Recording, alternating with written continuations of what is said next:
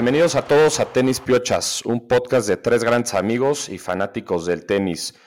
Hoy somos del equipo de Tenis Piochas, Lalo y yo, Jor, y hoy nos acompaña Isabela Versteg, que fue nuestra colaboradora oficial en Monte Carlo, donde Andrei Rublev, el ruso, le gana la final a Holger Run. Ahorita vamos a platicar un poco de, de la final y de todo el torneo.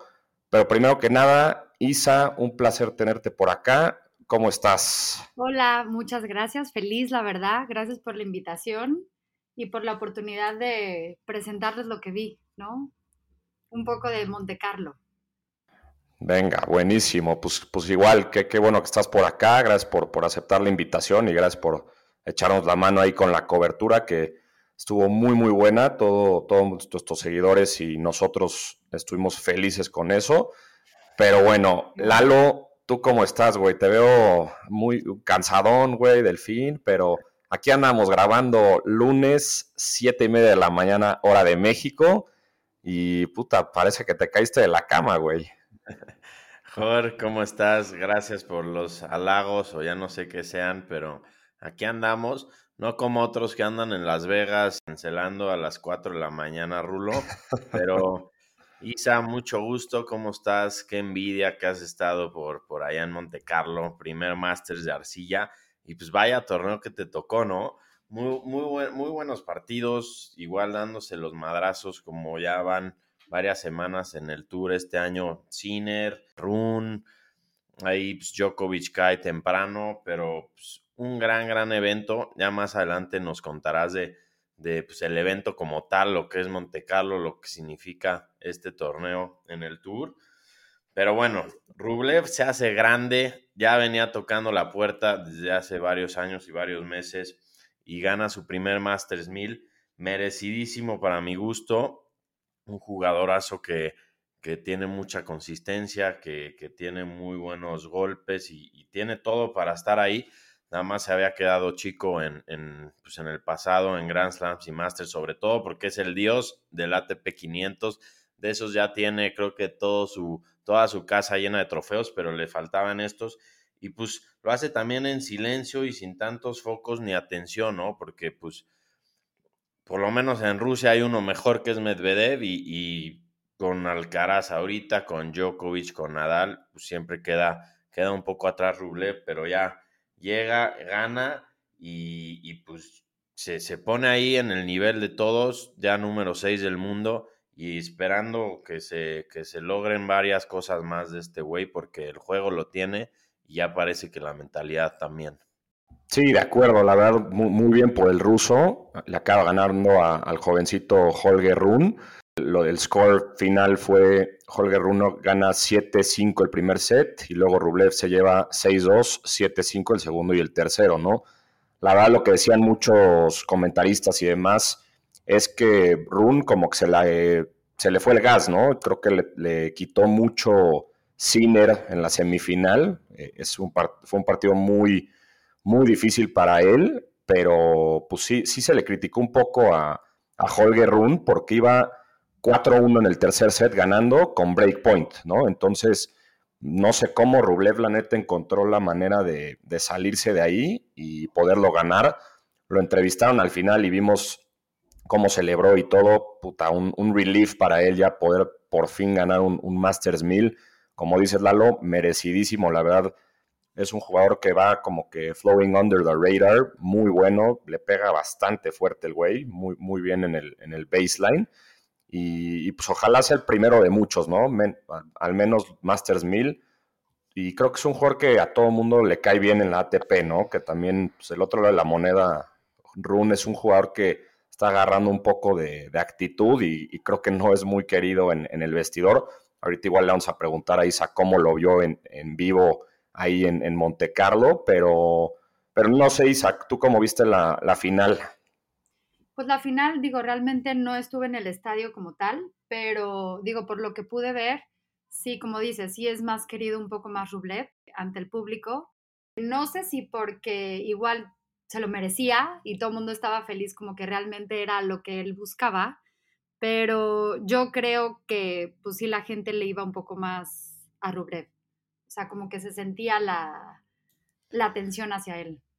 Sí, creo que mucho fue porque en la, en la semi contra Sinner, como que se calentó varios, se calentó el partido bastante, sobre todo cerrando el segundo set y empezando el tercero, donde Run con el dedito callaba al público, ¿no? Entonces, ahí yo creo que desde ahí ya lo odian, sabemos que a Run ya le está gustando cada vez más ser el villano y, y pues Rublev es un pan de Dios, ¿no? Nunca, creo que nunca ha dicho nada malo de nadie, cabrón. Y, se vieron varias rivalidades así en este torneo. No sé si vieron Fritz y Tizipas, ahí también tuvieron un par de comentarios donde en una rueda de prensa Tizipas dijo que, que la arcilla en Estados Unidos era como un unicornio en una patineta. Sí, que no Entonces, ¿no? Sí, no. no.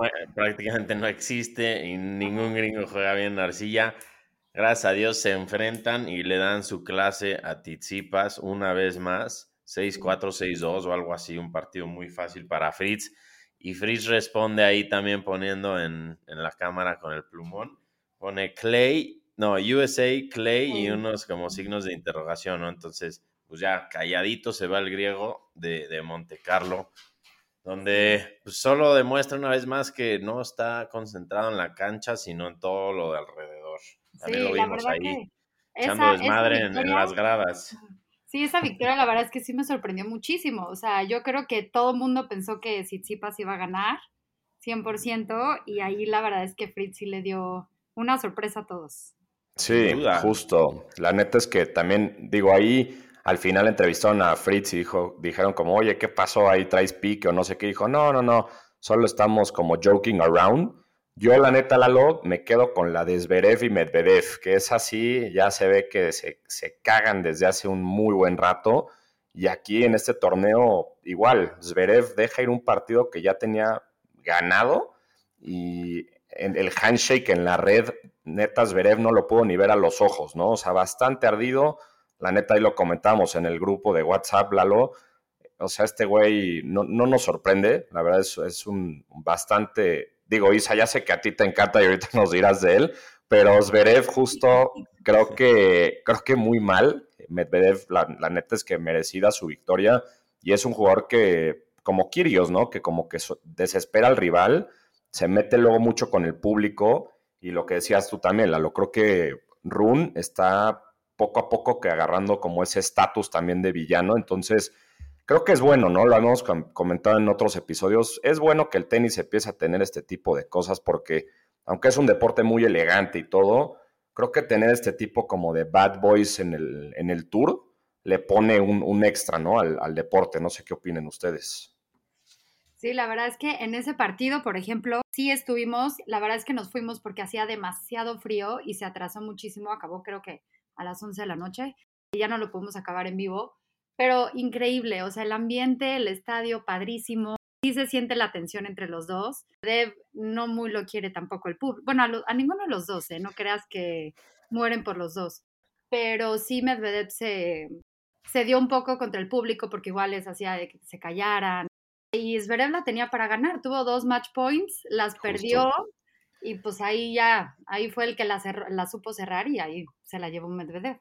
Sí, buena rivalidad esa. Siento que Zverev se engancha a Medvedev, le vale, duerme como bebé, yo creo. En cambio, Zverev como que me imagino que se va enojado y ardido a su casa.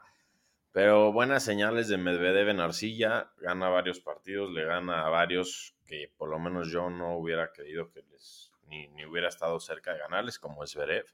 Y, y pues creo que un muy buen torneo en general siento que sí se, se sintieron las ausencias de Alcaraz y Nadal.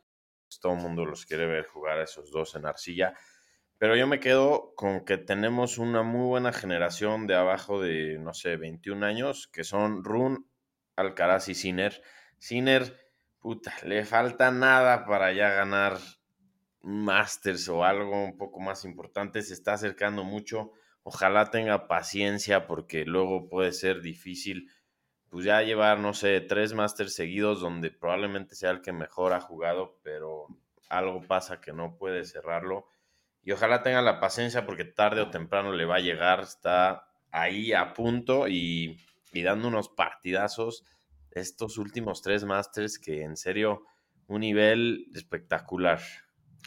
Sí, la verdad es que, como dices muy bien, la neta, yo creo que junto con Alcaraz es el que mejor está jugando del Tour, pero yo siento que es como algo mental lo que trae la neta, o sea, porque no logra acomodar ese, o sea, como que en crunch time, en crunch moments, siempre se quiebra, ¿no? Especialmente en su, en su saque, como que empieza a regalar mucho, y ahí también nada más comentar de lo de Rooney Sinner, ahí lo que pasó también también es que en una que fue fuera de Sinner, Run como que se la regresa y casi le pega a Sinner, ¿no? Entonces, Sinner es un güey que es como más tranquilo, pero ahí sí se le vio la cara bastante enojado y ahí es donde empezó como todo, todo el pico, el pique, ¿no? Entonces, la verdad es que es lo que pasó, pero sí, sí se viene una buena nueva clase, que, es lo que dices, Lalo, Sinner, Alcaraz y, y Run, ¿no? Pero pero bueno, dejando a un lado eso y, lo de cancha, pasemos contigo, Isa, a que nos cuentes,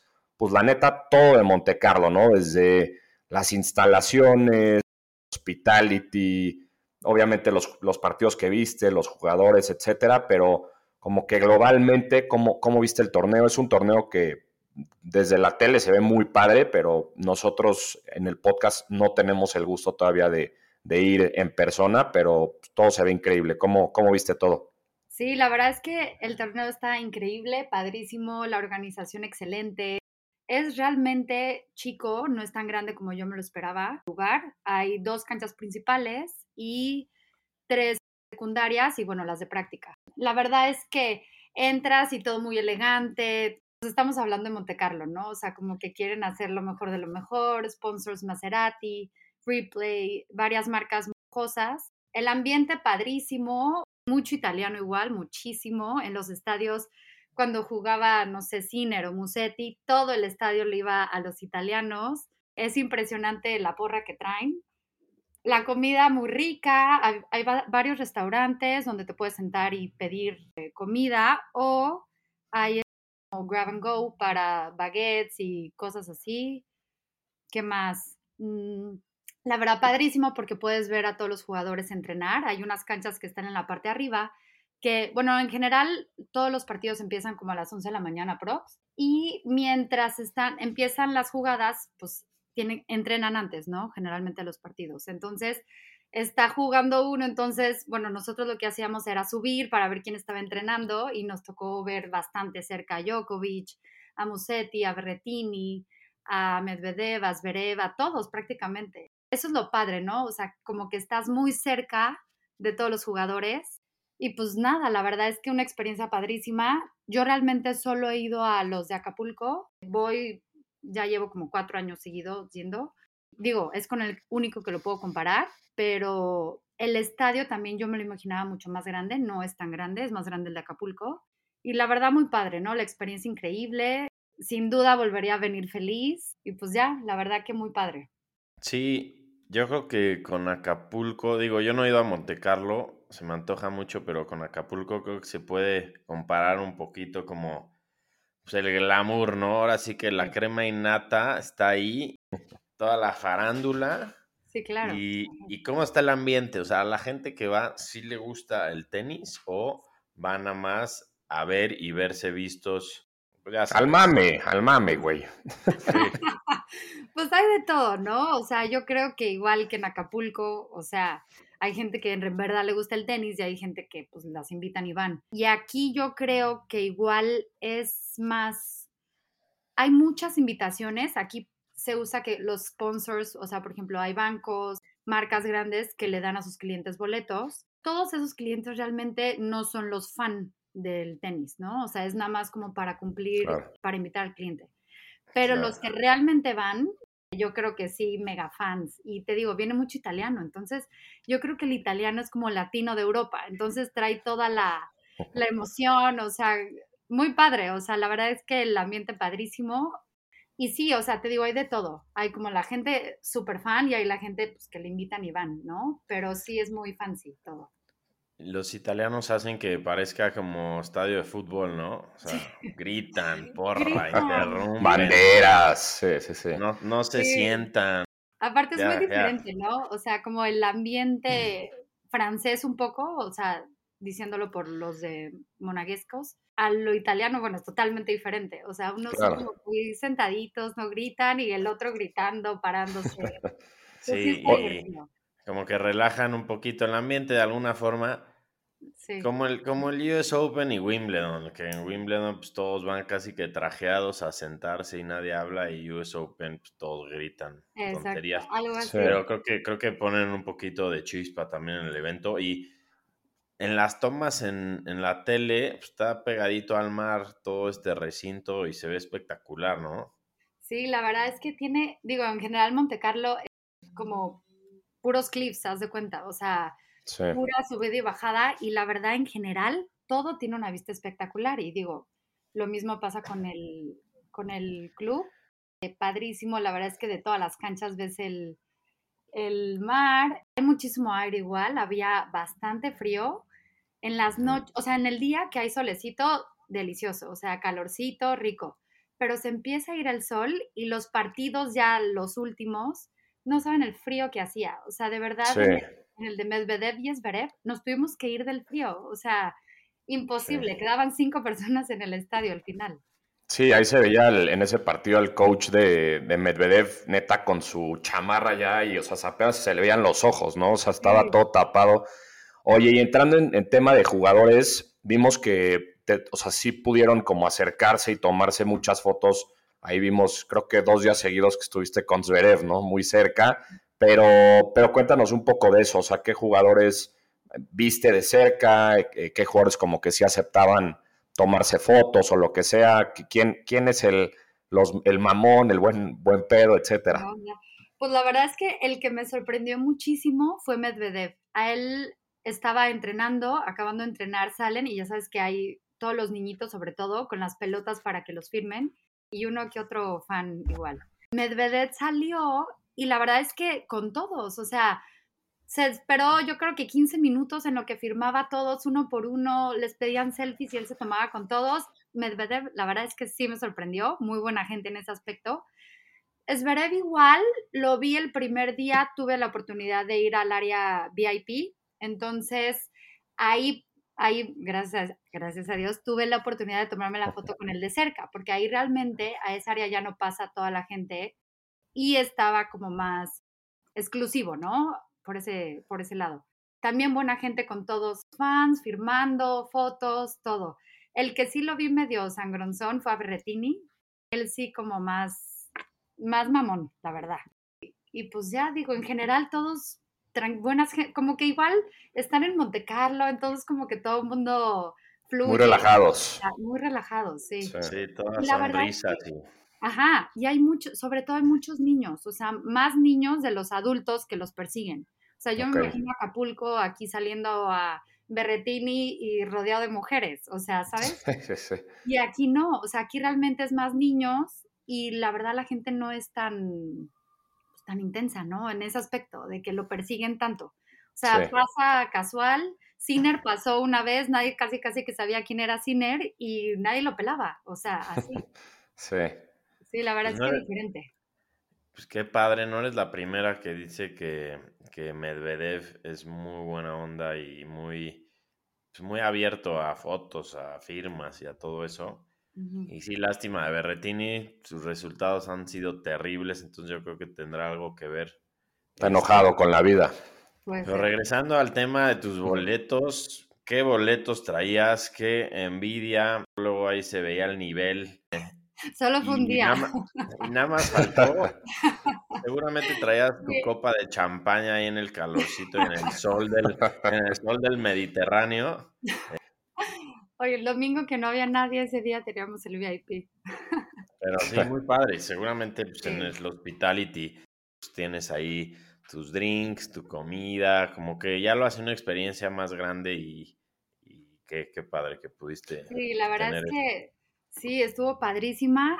Muy diferente, por ejemplo, ese día que fuimos al VIP y ya los últimos, o sea, los otros dos días que fuimos ya fuimos a normal ya no habían boletos online, nos tuvimos que ir a formar desde las ocho y media de la mañana ahí en taquilla para conseguir y sí conseguimos, era, literal, íbamos mi hermano y yo un día y eran los últimos dos que habían en todo el, o sea, para el estadio, porque se compran por estadio. O sea, hay dos estadios principales y tú compras por el Court Ranier, que es uno, y para el Court de Prince, que es el otro. Y ya para el Court Ranier, que era donde jugaba Djokovic, ya eran los últimos dos. Entonces, la verdad es que tuvimos suerte hasta eso y ya los últimos ya ni, ni intentamos conseguir, ya estaba complicado. Oye, y allá, o sea, tipo, obviamente platicamos antes de grabar que solo iban a ir un día y pues tanto les gustó el torneo y todo que siguieron yendo, ¿no? Los otros días, pero ahí existe tipo el tema de, digo, creo que la respuesta va a ser no, pero vamos a escuchar el tema de la reventa, así como, como aquí en México en todos los eventos, o es así de beta, formada la taquilla y, y listo. No, obviamente llegas a la taquilla desde las ocho y media y no hay nada de reventa yo así con mi hermano de que hay que, hay que preguntar a ver aquí si hay reventa, o sea, nada, nada, nada, nada. Tienes, y si no los ocupas, pues ya, o sea, pero no los venden, pues. Sí, no, me imagino. Oye, pues ya para medio cerrar, te, queríamos hacer así, como unas preguntas, eh, le, decimos rapid questions, cada vez que tenemos invitados son preguntas muy rápidas, casi de sí o no, de predicciones. Entonces, pues te vamos a hacer, yo creo que uno o dos cada uno. Yo la primera que te digo es, bueno, que te voy a preguntar es, ¿qué jugador te impresionó más en nivel tenístico que viste ahorita en vivo en Monte Carlo?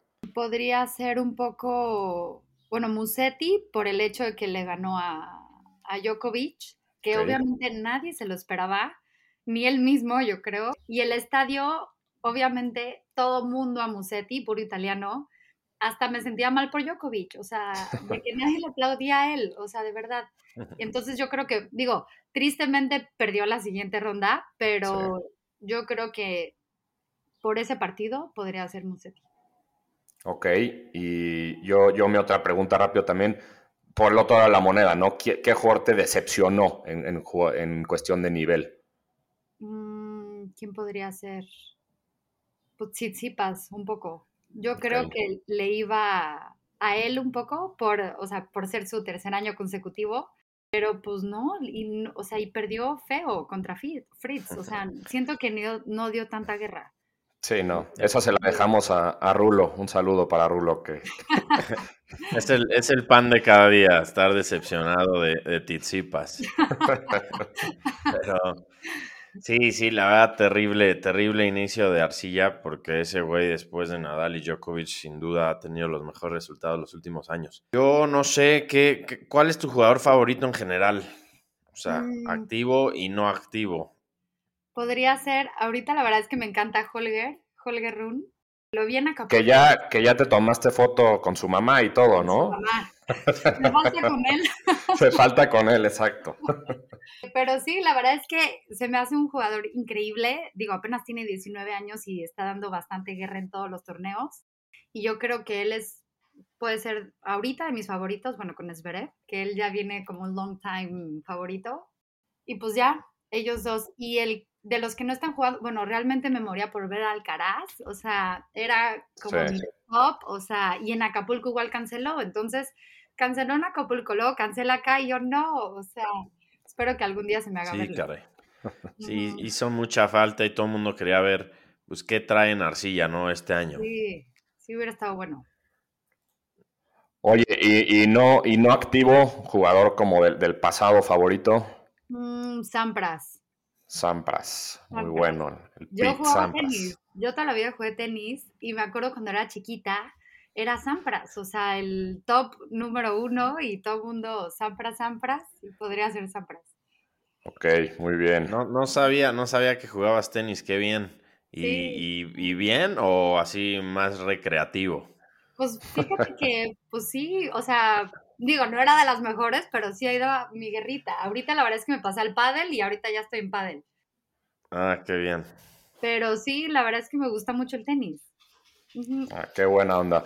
Oye, pues antes de despedirnos voy a, decir rápido el, top ten, que sí tuvo un, poco de movimiento. De número uno se quedó Djokovic, dos Alcaraz, tres Rud, Lalo, que a pesar de que está teniendo un nivel terrible, subió de puestos por, porque ganó puntos contra el año pasado, pero una desgracia lo de Ruth. Sí, Tristísimo. Muy Y hoy pierde en primera ronda de Barcelona contra Ben Shelton. Sí, no, no. Su nivel está terrible. De número 4, Tsitsipas. 5, Medvedev.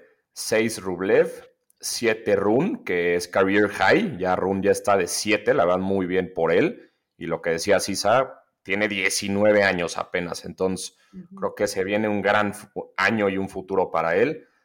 8, Sinner, que también ya subió. 9, Félix y 10, Fritz, ¿no? Entonces, así el top 10 y veremos, ¿no? Veremos cómo sigue moviendo en esta temporada de arcilla. Pero, pero bueno, Lalo, un placer poder platicar otra vez contigo semana a semana.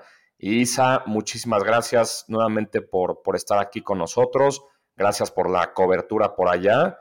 Y, pues ojalá tenerte aquí de vuelta, ¿no? Igual un placer haber platicado contigo por acá de, de tenis. Sí, no, muchísimas gracias a ustedes. La verdad es que yo feliz, como te decía, mi mero mole, o sea, me encanta y poder grabar a todos, bueno, lo máximo. Gracias a ustedes.